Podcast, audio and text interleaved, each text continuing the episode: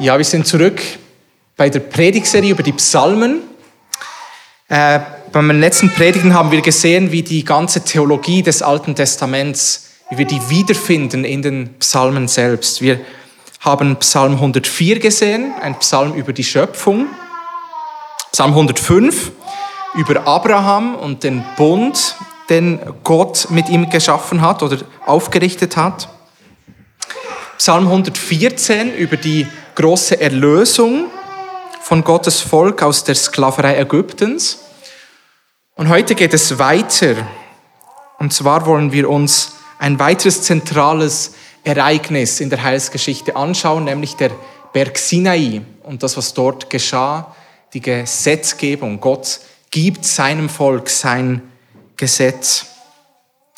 Und bevor dass wir einsteigen in den Psalm 37, möchte ich einige, einige Vorbemerkungen machen. Die Zeitspanne der Ereignisse in den ersten fünf Mose reicht von der Schöpfung bis hin zum Tod von Mose. Und wir sprechen hier von vielen hundert, ja mehreren tausend Jahren, die dort verstreichen. Also vom ersten Kapitel 1. Mose bis zum letzten Kapitel im fünften Buch Mose. Eine, eine sehr lange Zeitperiode. Das Volk Gottes jedoch verbringt ein einziges Jahr am Berg Sinai. Von diesen vielen hundert Jahren ein einziges Jahr am Berg Sinai. Und doch werden etwa ein Drittel von diesen fünf Büchern Mose beschrieben, was dann am Berg Sinai passierte. Alles, was verbunden ist mit dieser Gesetzgebung. Und wir sehen, wie wichtig, das unterstreicht die Wichtigkeit des Gesetzes und das, was an diesem Berg geschah, nicht nur im Alten Testament, sondern in der gesamten Heilsgeschichte. Nach den Geschehnissen im 2. Mose 19, Gregor hat uns das vorgelesen, folgt Kapitel 20, wo wir die zehn Gebote sehen, wo Gott seinem Volk die zehn Gebote gibt. Gott spricht und gibt seinem Volk spezifische Anweisungen. Er spricht und er gibt die zehn Gebote. Interessanterweise finden wir in den Psalmen nur einige explizite Stellen, die auf diese Geschehnisse hinweisen. Nur einige wenige explizite Stellen. Aber implizit sehen wir die Wichtigkeit hinter Sinai, hinter dem, was dort geschehen ist, in den Psalmen, im ganzen Alten Testament und auch im Neuen Testament. Nun, was, was geschah am Berg Sinai? Was ist dort geschehen? Zuerst einmal ist der Berg Sinai einfach ein Berg, ein geografischer Ort ähm, auf der ägyptischen Halbinsel Sinai. Interessanterweise ist dieser Berg nicht im verheißenen Land, sondern außerhalb des verheißenen Landes. Es ist eine interessante Feststellung. Es ist nicht im verheißenen Land selber. Es ist nicht der Ort, wo Gott wohnt. Das sehen wir dann später in der Bundeslade. Wir sehen das später im Tempel in Jerusalem. Aber es ist der Ort, wo Gott sein Volk trifft, wo Gott zu seinem Volk spricht. Also wir haben es gesehen, Sinai ist nicht der Ort, wo Gott wohnt, sondern der Ort, wo Gott sein Volk trifft. Wir haben es gehört, 2. Mose 19, das Volk kommt zum Berg, es versammelt sich dort, es erhält die Anweisung, was sie machen sollen und Gott begegnet dann Mose und Aaron auf dem Gipfel des Berges. Das Volk erhält die zehn Gebote, das moralische Gesetz Gottes, das haben wir auch bereits gehört. Nun, die Begebenheiten und diesen Berg, sie ähm, zeigen uns mehrere Dinge auf. Erstens mal sehen wir Gottes Heiligkeit. Wir sehen, wie Gott anders ist als seine Geschöpfe und all das, was er geschaffen hat. Gott ist heiliger, ist so viel anders als wir es sind. Wir sehen Gottes Heiligkeit. Und das sehen wir in den Psalmen, dort, wo die Heiligkeit Gottes gepriesen wird. Heilig, heilig ist der Herr. Es gibt verschiedene Stellen, wo in den Psalmen auf Gottes Heiligkeit verwiesen werden. Zweitens sehen wir unsere eigene Sündhaftigkeit, unsere Bedürftigkeit. Wir sehen, wie das Gesetz diese große Trennung aufzeigt zwischen Gott und zwischen uns. Es ist eine, eine riesige Kluft zwischen ihm, diesem heiligen Gott, und uns, den Geschöpfen. Und in den Psalmen finden wir diesen Aspekt, wenn der Psalmist um Erbarmen ruft, fleht, um Vergebung bittet. Wir sehen weiter die vorausblickende Errettung. Wir sehen, dass wenn Gott nicht eingreift, diese Kluft zu überwinden, dann werden wir es nie bis zu Gott schaffen. Wir werden nicht auf diesen heiligen Berg kommen können. Wir können nicht dort sein, wo Gott ist, weil wir eben nicht heilig sind. Wir, wir merken, dass da ein verheißener Messias kommen muss, um das zu tun. Und wir sehen das in den messianischen Psalmen, wo der Psalmist auf den Messias hinweist. Und dann viertens gibt uns das Gesetz praktische Anweisungen, wie wir leben sollen. Und das sehen wir in den Psalmen an verschiedenen Stellen, wo die Psalmen explizit uns sagt, wie wir leben sollen. Und das sehen wir im Psalm 37, den wir heute gemeinsam betrachten wollen. Also ein Psalm, der uns praktische Anweisungen gibt für uns Leben. Die Schrift zeigt uns, dass Gott sein Gesetz so gedacht hat, dass es in drei verschiedenen Funktionen angewendet werden kann. Wir haben das auch schon ähm, an verschiedenen Orten, auch in den Predigten hier in der Gemeinde gehört.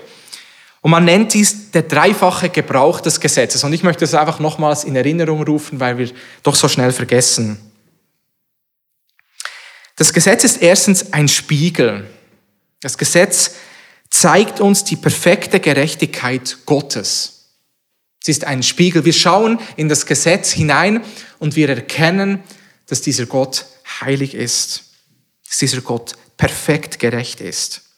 Und so ist das Gesetz ein Lehrmeister auf Christus hin. Das lesen wir dann im Galaterbrief. Also erstens ein Spiegel. Zweitens kann das Gesetz angewendet werden in einem Staat und so wird das Böse zurückgehalten, wenn diese Gebote angewendet werden in einem Staat. Also das Gesetz soll das Böse zurückhalten, Einhalt gebieten. Und drittens zeigt uns das Gesetz, wie wir Gott gefällig leben können. Das moralische Gesetz, insbesondere die zehn Gebote, zeigen uns, was Gott gefällt. Es unterweist uns. Und das macht David im Psalm 37, den wir gemeinsam anschauen wollen. Es war jetzt eine etwas längere Einleitung, aber wir wollen jetzt gemeinsam Psalm 37 lesen. Ein Psalm, wo uns Gott unterweist, uns Gott zeigt, wie wir ihm gefällig leben können. Wir dürfen doch eure Bibeln zu Vers, zum Psalm 37, wenn ihr es noch nicht gemacht habt, und ich lese den ganzen Psalm. Erzürne dich nicht über die Bösen und ereifere dich nicht über die Übeltäter. Denn sie werden schnell verdorren wie das Gras und verwelken wie das grüne Kraut. Vertraue auf den Herrn und tue Gutes. Wohne im Land und übe Treue. Und habe deine Lust am Herrn, so wird er dir geben, was dein Herz begehrt. Befiehl dem Herrn deinen Weg und vertraue auf ihn, so wird er es vollbringen. Ja, er wird deine Gerechtigkeit aufgehen lassen wie das Licht und dein Recht wie den hellen Mittag. Halte still dem Herrn und vertraue auf ihn. Erzürne dich nicht über den, dessen Weg gelingt, über den Mann, der Arglist übt. Steh ab vom Zorn und lass den Grimm. Erzürne dich nicht, es entsteht nur Böses daraus. Denn die Übeltäter werden ausgerottet die aber auf den Herrn harren, werden das Land erben. Nur noch eine kurze Zeit, so wird der Gottlose nicht mehr sein. Und wenn du dich nach seiner Wohnung erkundigst, ist er nicht mehr da. Aber die Sanftmütigen werden das Land erben und sich großen Friedens erfreuen. Der Gottlose heckt Pläne aus gegen den Gerechten und knirscht gegen ihn mit den Zähnen. Aber der Herr lacht über ihn denn er sieht, dass sein Tag kommt. Die Gottlosen haben das Schwert gezückt und ihren Bogen gespannt, um den Elenden und Armen zu fällen und die umzubringen, die aufrichtig wandeln. Ihr Schwert wird in ihr eigenes Herz dringen und ihre Bogen werden zerbrechen. Das wenige, das ein Gerechter hat, ist besser als der Überfluss vieler Gottlosen. Denn die Arme der Gottlosen werden zerbrochen, aber die Gerechten stützt der Herr. Der Herr kennt die Tage der Rechtschaffenen und ihr Erbe wird ewiglich bestehen. Sie sollen nicht zu Schanden werden zur bösen Zeit, sondern genug haben, auch in den Tagen der Hungersnot. Aber die Gottlosen werden umkommen. Und die Feinde des Herrn sind wie die Pracht der Auen. Sie vergehen, im Rauch vergehen sie. Der Gottlose borgt und zahlt nicht zurück. Der Gerechte aber ist barmherzig und gibt. Denn die von ihm Gesegneten werden das Land erben, aber die von ihm Verfluchten sollen ausgerottet werden. Vom Herrn werden die Schritte des Mannes bestätigt, wenn ihm sein Werk gefällt. Fällt er, so wird er nicht hingesteckt liegen bleiben, denn der Herr stützt seine Hand. Ich bin jung gewesen und alt geworden, doch habe ich nie den Gerechten verlassen gesehen oder seinen Samen um Brot betten. Er ist allezeit barmherzig und leid gern, und sein Same wird zum Segen. Weiche vom Bösen und tue Gutes, so wirst du ewiglich bleiben. Denn der Herr hat das Recht lieb und verlässt seine Getreuen nicht. Sie werden ewiglich bewahrt, aber der Same der Gottlosen wird ausgerottet. Die Gerechten werden das Land erben und für immer darin wohnen. Der Mund des Gerechten verkündet Weisheit und seine Zunge redet Recht. Das Gesetz seines Gottes ist in seinem Herzen und seine Schritte wanken nicht. Der Gottlose lauert auf den Gerechten und sucht ihn zu töten. Aber der Herr wird ihn nicht seiner Hand überlassen und ihn nicht verurteilen, wenn er gerichtet wird. Harre auf den Herrn und bewahre seinen Weg. So wird er dich erhöhen, dass du das Land erbst. Wenn die Gottlosen ausgerottet werden, wirst du es sehen. Ich sah einen Gottlosen, der war gewalttätig und breitete sich aus wie ein grünender, tief wurzelnder Baum. Aber als man wieder vorbeiging, da war er nicht mehr. Ich suchte ihn, doch er war nicht mehr zu finden. Achte auf den Unschuldigen und sieh auf den Aufrichtigen, denn für den Mann des Friedens gibt es eine Zukunft. Die Übertreter jedoch werden allesamt vertilgt und die Zukunft der Gottlosen wird abgeschnitten. Die Rettung des Gerechten kommt von dem Herrn. Er ist ihre Zuflucht zur Zeit der Drangsal. Der Herr wird ihnen beistehen und sie retten.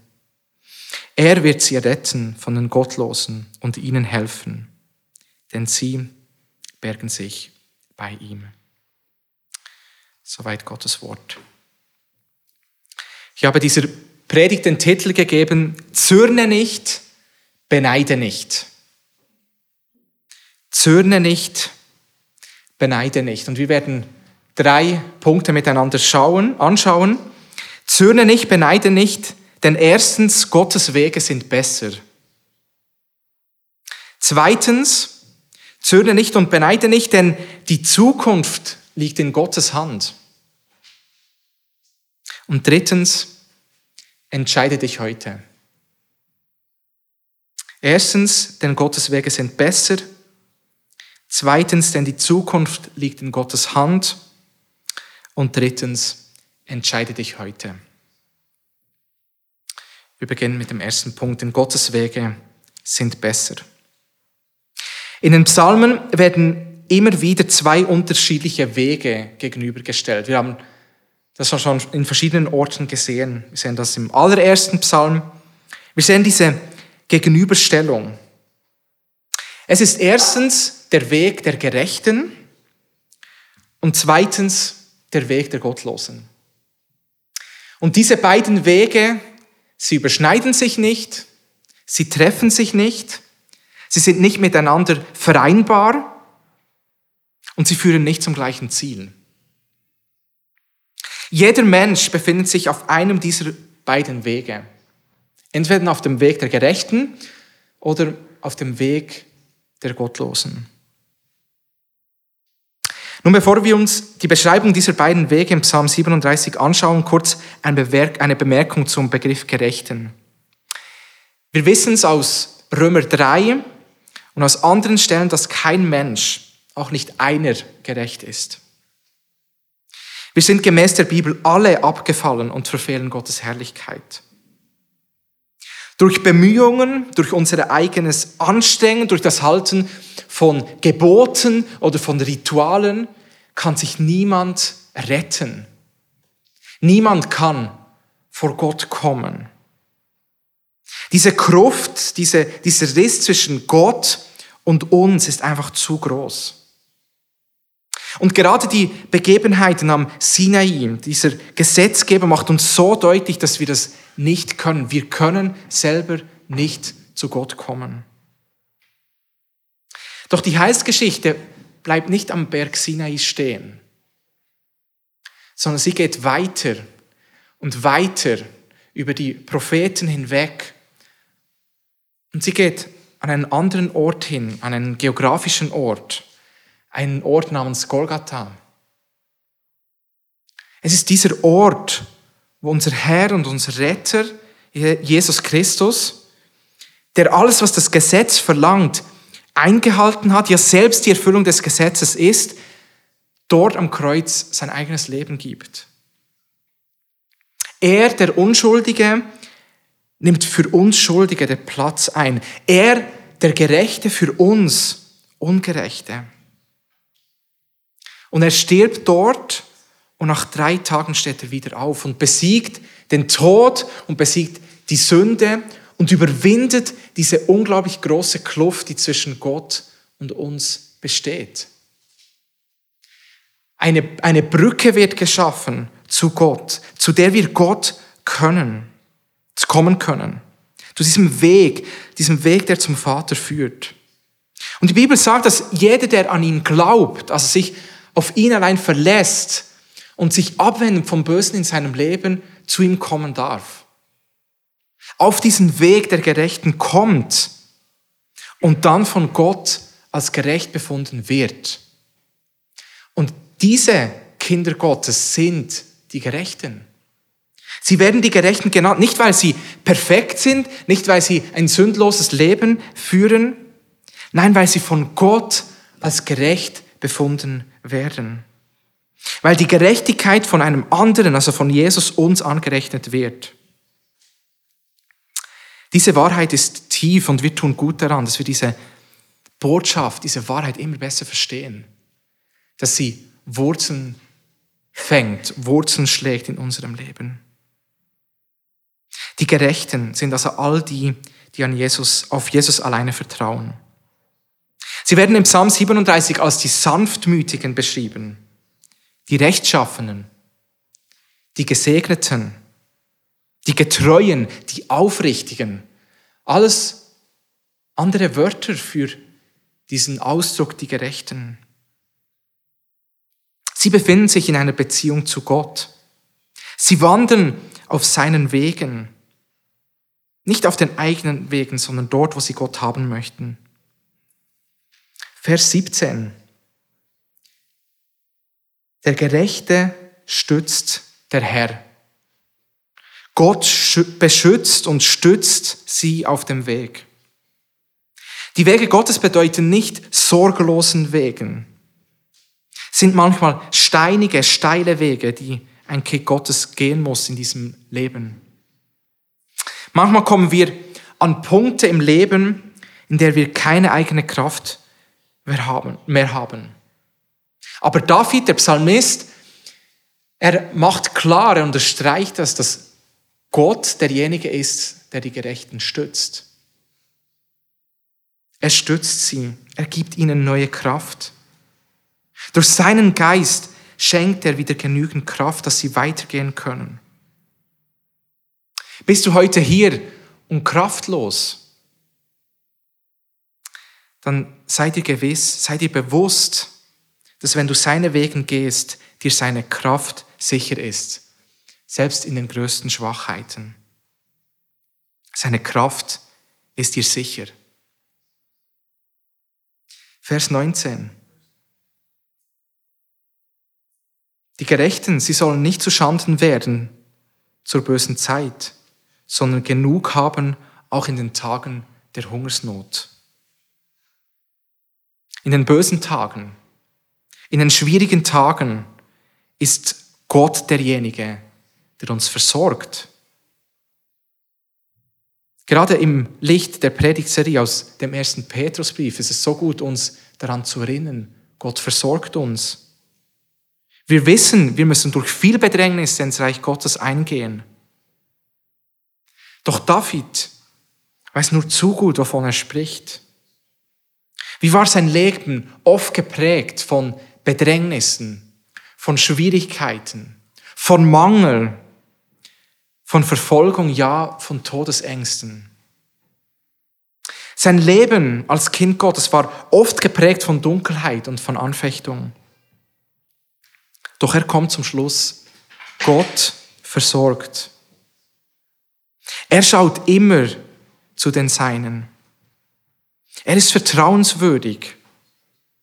Sich auf ihn zu verlassen, ist kein Risiko einzugehen. Sich auf ihn zu vertrauen, auf ihn zu verlassen, ist absolut sicher, denn er versorgt die Seinen. Wer auf seinen Wegen wandert, kann also seiner Kraft sicher sein und er kann auch seiner Versorgung sicher sein. Seiner Kraft sicher sein und seiner Versorgung sicher sein. Und der Psalmist geht weiter, Vers 31. Das Gesetz seines Gottes ist in seinem Herzen und seine Schritte wanken nicht. Das Gesetz Gottes ist in seinem Herzen. Wer Gott kennt, möchte auf ihn hören. Er möchte wissen, was Gott denkt über ihn, über sein Leben.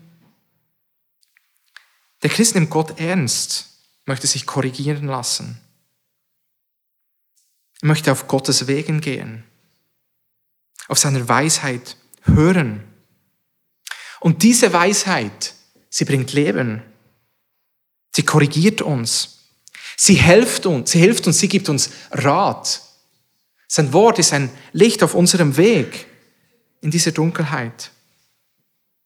Und er hilft uns so, dass unsere Schritte nicht wanken. Dieses Bild, dass wir feststehen auf unserem Weg mit ihm. Wir haben Rat vom Schöpfer selbst, vom Schöpfer höchstpersönlich selbst in seinem Wort. Wir können auf seine Weisheit vertrauen. Und wer auf seinen Wegen geht, kann sich sicher sein, dass er Weisheit von ihm bekommt. Also wer auf seinen Wegen geht, ist sich seine Kraft sicher, seine Versorgung sicher und seiner Weisheit sicher. Und David unterstreicht, es gibt keinen besseren Ort, keinen besseren Weg als mit diesem Gott. Kein besserer Weg als mit ihm.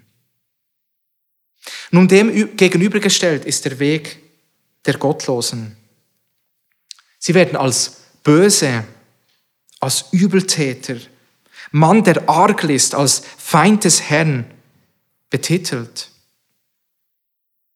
Das ist eine, sind ziemlich starke Worte, die David hier braucht. Der Gottlose hat das Schwert gezückt und den Bogen gespannt, um die Elenden und die Armen zu Fall zu bringen. Vers 21, der Gottlose borgt und er zahlt nicht zurück. Vers 35, er ist gewalttätig. Eine Beschreibung für, für gefährliche, für hinterlistige Menschen, mit denen man am besten nichts zu tun hat.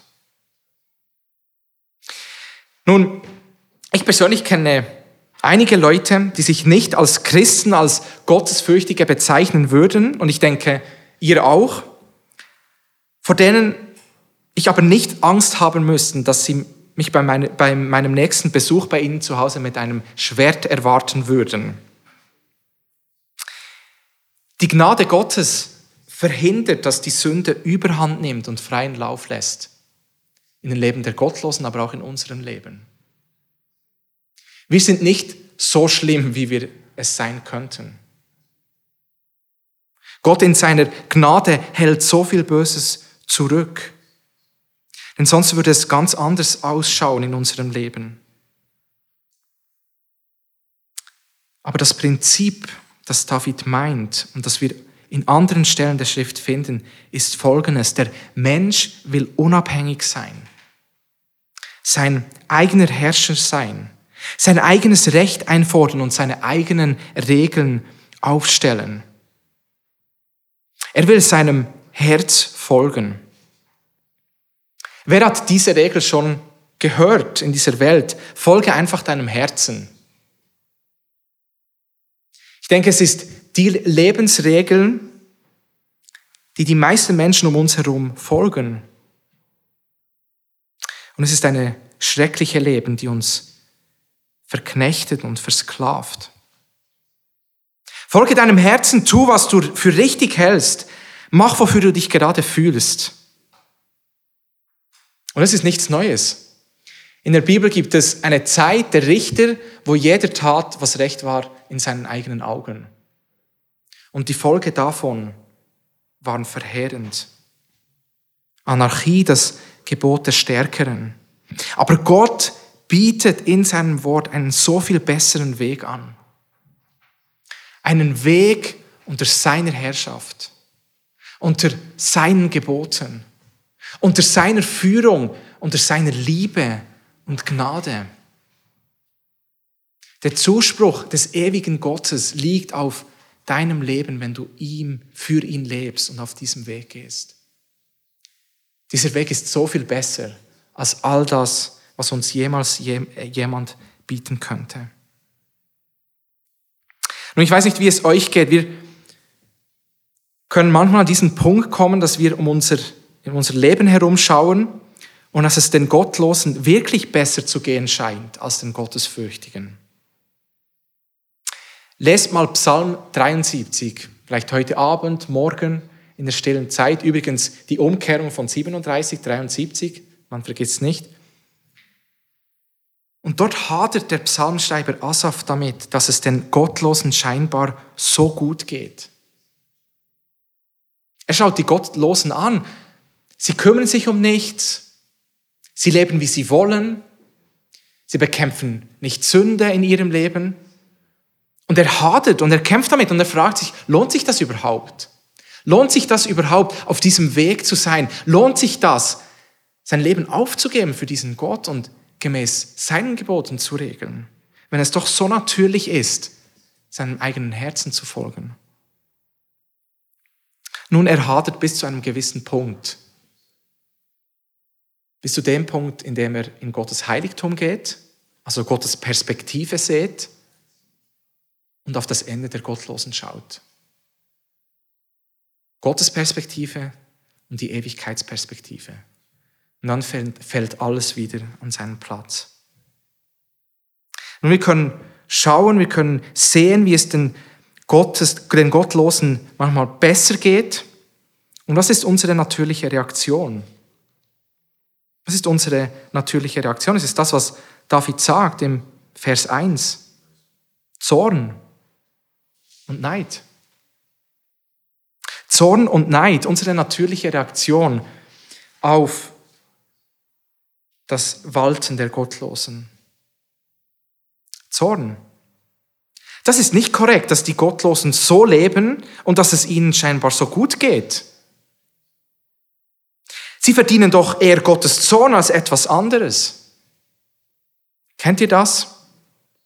Man ist empört über Ungerechtigkeit, die man hört, oder über Sünde, die gut geheißen wird, ja sogar zelebriert wird. Und unsere natürliche Reaktion ist Zorn. Oder eine andere Reaktion, vielleicht manchmal verbunden, ist Neid. Das ist nicht fair. Wir können hadern wie Asaf im Psalm 73. Lohnt sich dieser Kampf überhaupt, wenn es doch denen in der Welt so gut geht? Kennst du diese Gedanken? David kennt sie gut und er sagt, zünne nicht, beneide nicht, denn Gottes Wege sind besser. Der Zuspruch des Allmächtigen ist so viel besser als all das, was jemand anderes auf dieser Welt dir bieten kann. Glauben wir das? Zweitens, zürne nicht und beneide nicht, denn die Zukunft liegt in Gottes Hand. Die Gerechten haben eine Zukunft. die Gottlosen aber nicht. Vers 37. Achte auf den Unschuldigen und sieh auf den Aufrichtigen, denn für den Mann des Friedens gibt es eine Zukunft. Es gibt eine Zukunft, nicht nur hier auf dieser Welt, sondern darüber hinaus. Es gibt ein Leben nach dem Tod, eine ewige Zukunft. Die Hoffnung dieser Welt beschränkt sich nicht auf das, was wir sehen, sondern sie geht so viel weiter. Die christliche Hoffnung geht in die Ewigkeit. Und die Bibel macht uns klar, dass jeder, der an ihn glaubt, ewig leben wird. Ewig leben wird. So sehr liebt uns Gott. Ewig, ohne Ende.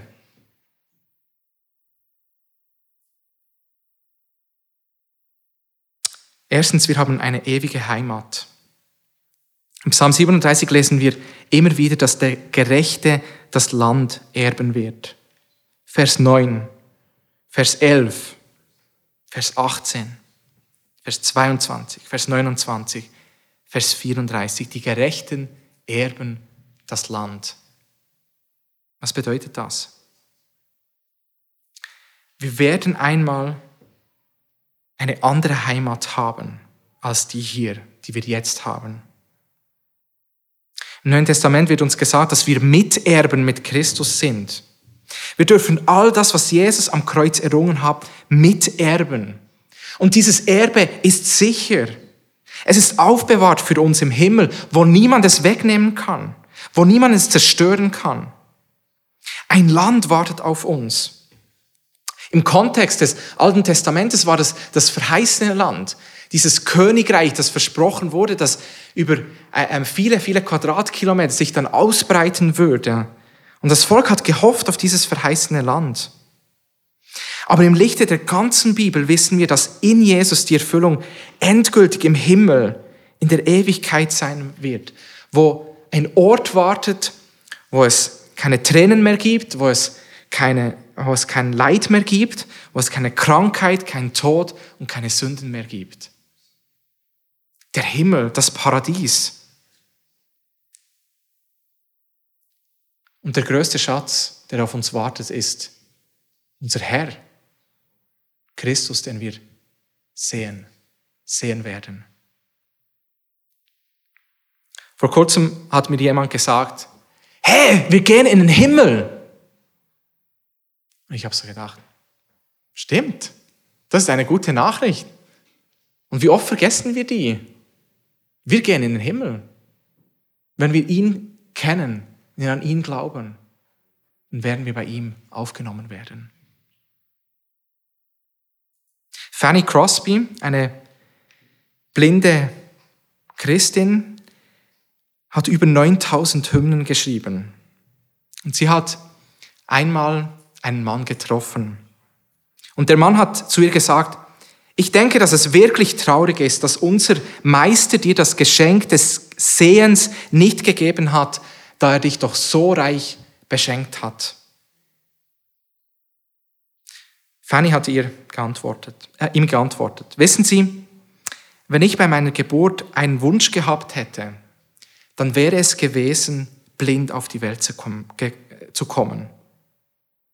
Weil wenn ich dann in den Himmel komme, ist das Erste, was ich sehe, das Angesicht meines Retters. Sie starb am 12. Februar 1915 und ihr Wunsch wurde erfüllt. Geschwister, das ist die Hoffnung der Kinder Gottes. Also wir haben eine ewige Heimat. Zweitens sehen wir, dass Gott die Seinen nicht verlässt. Vers 27. Weiche vom Bösen und tue Gutes, so wirst du ewiglich bleiben. Denn der Herr hat das Recht lieb und verlässt seine Getreuen nicht. Sie werden ewiglich bewahrt, aber der Same der Gottlosen wird ausgerottet. Die Gerechten werden das Land erben und für immer darin wohnen. Für immer. Nichts kann uns aus dieser gewaltigen Hand Gottes reißen. Wir sind sicher in ihm. Er verlässt uns nicht. Vers 25 sagt David, ich bin jung gewesen und alt geworden, doch habe ich nie den Gerechten verlassen gesehen. Nie. Habt ihr dieses Wort gehört? Nie.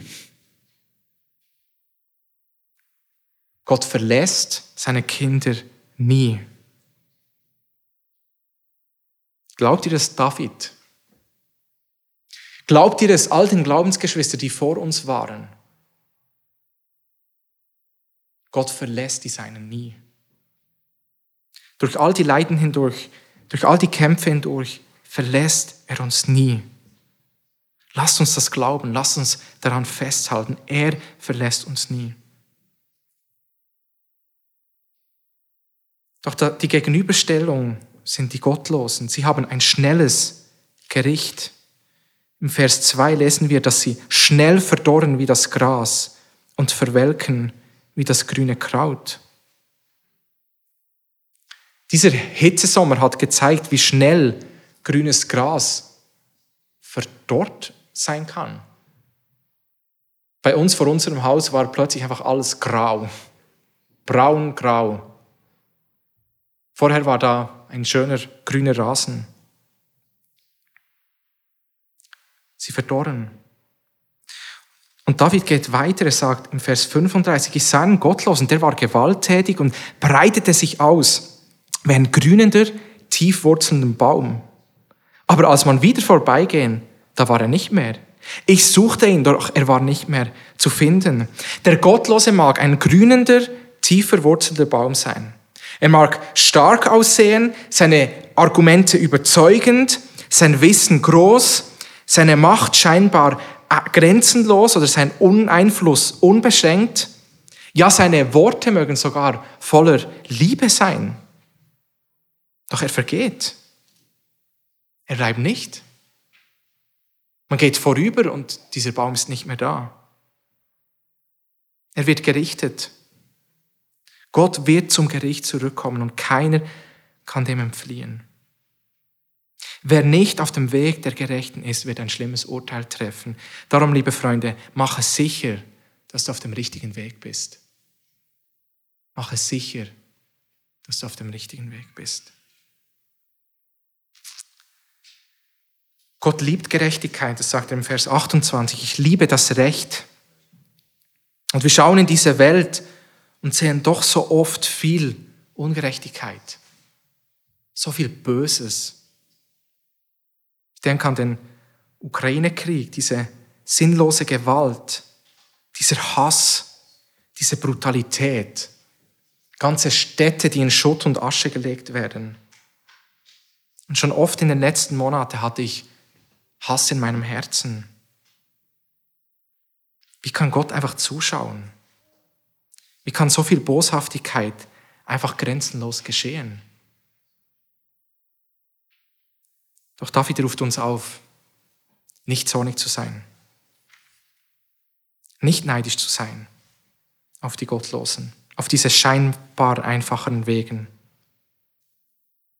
Uns erwartet eine wunderbare Zukunft. Wir müssen nicht zornig sein und nicht neidisch sein. Und gleichzeitig wird Gott Gerechtigkeit schaffen. Darum müssen wir nicht zornig sein und nicht neidisch sein. Gott wird es richtig machen. Gott wird es machen, nicht ich. Oder wir schauen, wie gottlos die Gesellschaft mehr und mehr wird, wie Gottes Gebote mit Füßen getreten werden und wir könnten uns ereifern und wütig sein und, und empören und bitter sein gegenüber allen anderen und verurteilen. Doch David sagt, nein, erzürne nicht. Sei nicht neidisch. Was sollen wir machen? Ich habe diese Woche ein passendes Zitat gelesen. Erinnert ihr euch an die Predigserie über Jona und wie er voller Neid und Zorn auf die Errettung einer vorher so gottlosen Stadt geblickt hat? Und das Zitat geht folgendermaßen. Wir können auf unsere Kultur schauen, wie Jona auf Ninive geschaut hat, oder wir können so auf unsere Kultur schauen, wie Jesus Jerusalem betrachtet hat. Wie hat Jesus Jerusalem betrachtet? Er hat geweint. Er hat geweint über die Verlorenheit der Menschen. Geweint über das, was kommen würde. Für all die, die ihr eigenes Leben leben wollen und nicht auf den Herrn vertrauen. Möge Gott uns solch weiche Herzen schenken. Wir sollen nicht zornig sein, wir sollen nicht neiden, weil alles in Gottes Hand ist, unsere Zukunft in Gottes Hand ist. Und obwohl wir mit der Hoffnung auf den Himmel leben, müssen wir in der Gegenwart, hier und jetzt, Entscheidungen treffen. Wir müssen Entscheidungen treffen. Wir können nicht auf die Zukunft warten. Gott rüstet uns durch sein Wort aus, heute einen Unterschied zu machen, auch in unserem Leben. Und das bringt uns zum letzten Punkt. Entscheide dich heute. Entscheide dich heute. David, inspiriert durch den Heiligen Geist, fordert uns auf, in diesem Psalm nicht zu erzürnen über die Bösen und die Übeltäter, nicht zu beneiden. Er sagt uns, was wir nicht tun sollen, aber er gibt uns auch ganz praktische Anweisungen, was wir denn tun sollen. Was sollen wir tun? Drei Dinge. Erstens, vertraue auf den Herrn. Vers 3. Vertraue auf den Herrn und tue Gutes. Vers 5. Befiehl dem Herrn deinen Weg und vertraue auf ihn. So wird er es vollbringen. Wie natürlich ist es für uns, zornig zu sein oder Neid zu verspüren. Diese Gedanken in unseren Herzen gären zu lassen, bis wir aufgefressen werden von ihnen. Gedankenspiele rauf und runter, es bildlich zu sehen, in uns kochen zu lassen, bis einmal alles rauskommt. Doch dies zeigt nur unser fehlendes Vertrauen. Es zeigt, dass ich das Gefühl habe, es besser zu meinen, dass ich es unter Kontrolle haben müsste. Doch das muss ich gar nicht. Das erwartet Gott nicht von mir. Ich muss nicht recht sprechen, er wird es machen. Er meint es gut. Er ist derjenige, der recht sprechen wird und alles unter seiner Kontrolle hat. Gott macht seinen Job und ich mache meinen Job. Und mein Job ist es, nicht zornig zu sein, nicht neidig zu sein, sondern auf ihn zu vertrauen. Vers 7 lesen wir, wir sollen still sein und auf ihn warten. Entzürne dich nicht über den Weg dessen, Weg, der gelingt, über den Mann, der arg ist. Wir sollen stillhalten und vertrauen. Harren ist ein anderes Wort für besonders beständiges und geduldiges Warten. Das liegt nicht in meinem Naturellen. Ich neige zum Aktivismus und ich denke, vielen von uns wird es ähnlich gehen. Wir wollen etwas machen, wir wollen etwas tun. Aber David sagt hier, nein, lege alles in Gottes Hände, übergib es ihm im Gebet und dann ist es nicht mehr bei mir. Dann kann ich es ihm überlassen und vertrauen darauf, dass er es gut machen wird. Gott ruft uns in seine Ruhe, in sein Vertrauen. Deswegen entscheide dich heute, ihm zu vertrauen. Zweitens, habe Lust am Herrn, Vers 4. Habe deine Lust am Herrn, so wird er dir geben, was dein Herz begehrt. Was bedeutet das? Das müssen wir erklären. Andere Übersetzungen sagen, labe dich am Herrn. Labe dich am Herrn. Also sich an etwas erfrischen, stärken oder genießen. Im Sommer labt man sich an einem eiskühlen Getränk. Andere Übersetzungen haben Freude. Freue dich am Herrn. Gott ist die Fülle allen Gutens. In ihm ist die Vollkommenheit von Gutem. Er liebt wie sonst keiner und meint es so gut mit uns. Und wenn wir uns an seine Güte erinnern und Zeit nehmen, darüber nachzudenken, was er alles Gutes getan hat, dann erfüllt sich unser Herz mit Freude. Mit Freude. Mit Freude an Gott. Und das wird uns zur Stärke. Wisst ihr, Nehemiah, die Freude am Herrn ist unsere Stärke. Freude bewirkt etwas in unserem Herzen. Dann verblasst der Neid auf die Wege der Gottlosen. Dieses scheinbare Glück. Dann verblasst der Zorn. Es gibt keinen Raum mehr für negative Gedanken, wenn unsere Gedanken gefüllt sind mit der Freude am Herrn und all dem, was er ist und getan hat. Wir können aktiv ausbrechen aus diesen Gedankenspielen und uns auf den Herrn fokussieren. Entscheide dich heute, ihn zu verlangen, Freude zu haben an ihm in seinem Heiligen Geist. Erstens vertraue, zweitens habe deine Lust am Herrn und drittens tue Gutes. Vers 3. Vertraue auf den Herrn und tue Gutes. Vers 27. Weiche vom Bösen und tue Gutes, so wirst du ewiglich bleiben. Sich abwenden von uns selbst und uns hinwenden zu den anderen.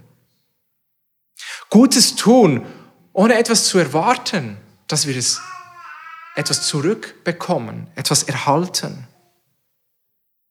Und ja, Gutes tun im Angesicht von Bosheit und Gottlosigkeit Gerade auch denen gegenüber, die uns Schlechtes wollen. Das ist das Herz von christlicher Liebe. Dort Gutes zu tun in Angesicht von Bosheit. Wie einfach ist es, die zu lieben, die auch uns lieben. Wie einfach ist es, denen Gutes zu tun, die auch uns Gutes tun. Aber dort Gutes zu tun, wo wir schlecht behandelt werden, da zeigt sich wahre christliche Liebe.